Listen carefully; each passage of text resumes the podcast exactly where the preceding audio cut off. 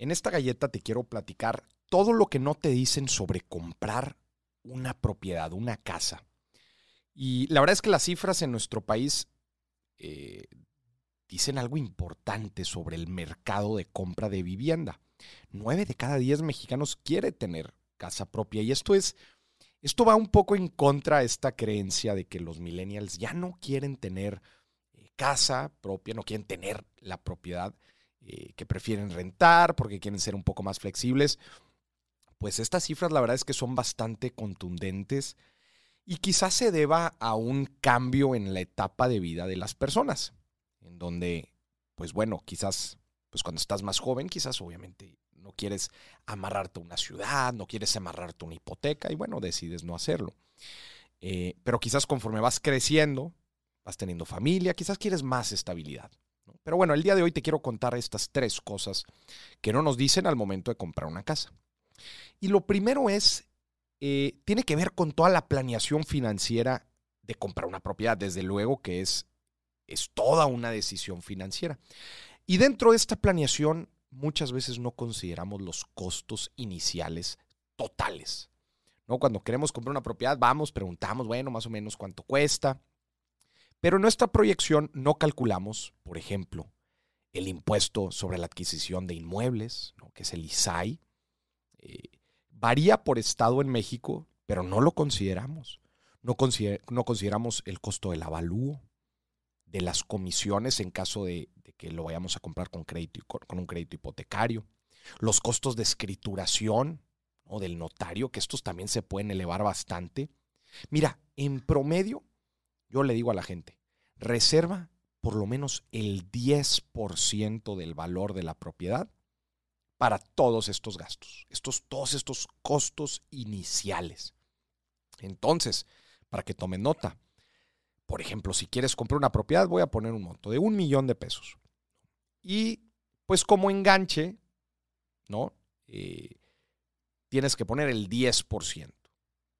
Entonces, pues son 100 mil pesos para el enganche de la propiedad. Pero, independientemente del enganche, tienes que reservar otro 10% para todos estos costos iniciales que te acabo de mencionar. Entonces, en total necesitas tener cerca del del 20% del valor, en este caso serían 100 mil pesos para el enganche y 100 mil pesos para los costos iniciales.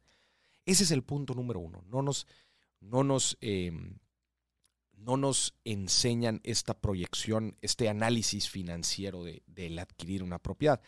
El punto número dos, que no nos dicen sobre comprar una casa, es evaluar en realidad las, las mensualidades que vamos pagando eh, respecto a un crédito hipotecario.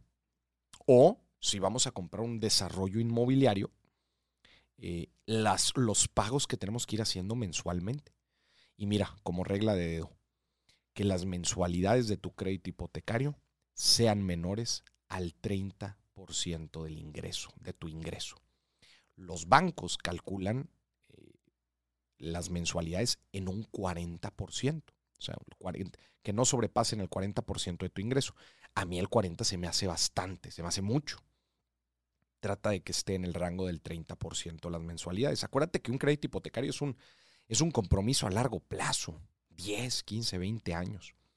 Y bueno, pues es un, monto que vas a estar comprometiendo, no es, no es cosas, eh, es algo que se debe tomar con seriedad, ¿verdad? Las mensualidades de un crédito hipotecario.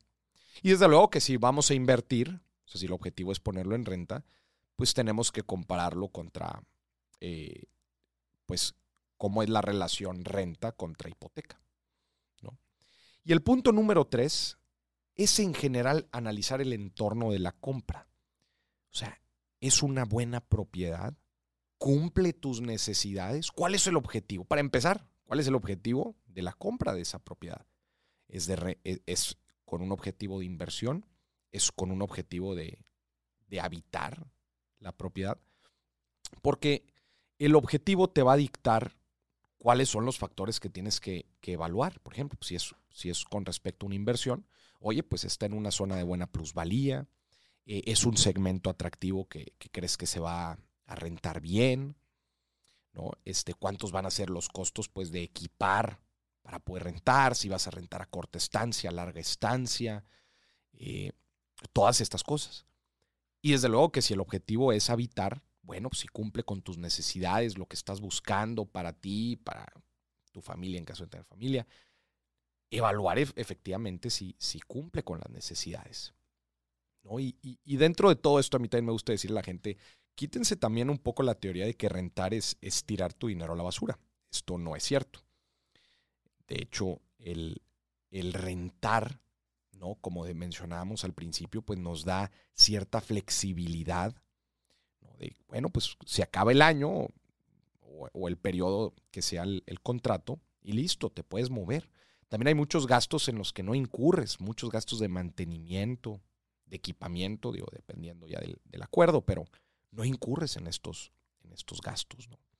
Desde luego no estás haciendo patrimonio, pero también es mucho más barato rentar normalmente. En México, da las tasas de interés de los créditos hipotecarios, normalmente es más barato rentar que comprar.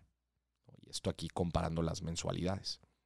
¿No? Entonces, estos son algunos de los factores que no nos dicen al momento de comprar una casa, una propiedad.